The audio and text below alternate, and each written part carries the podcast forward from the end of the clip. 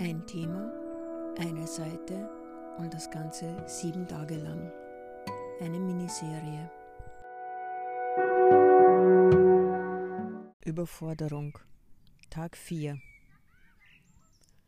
Je weniger ich etwas liebe, was ich mache, umso schneller bin ich überfordert. Gerade frage ich mich, ob mich etwas, was ich liebe, überhaupt überfordern kann. Wenn ich mache, was ich liebe, dann gibt mir das Energie. Es inspiriert mich, es nährt mich. Wenn ich für etwas brenne, kann es mich nicht ausbrennen. Ich empfange Inspiration, bin ein Kanal, ein Lichtleiter. Dann bin ich nicht das Brennmaterial. Dann kann ich nicht verbrennen.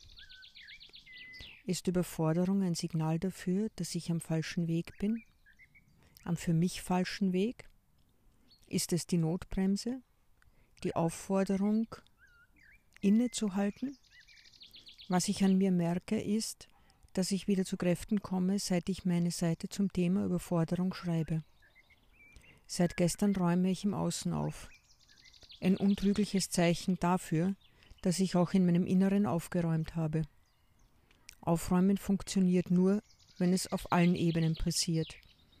Ein Bereich kann den anderen in Bewegung bringen und genauso gut funktioniert es in die andere Richtung. Ein Bereich blockiert die anderen.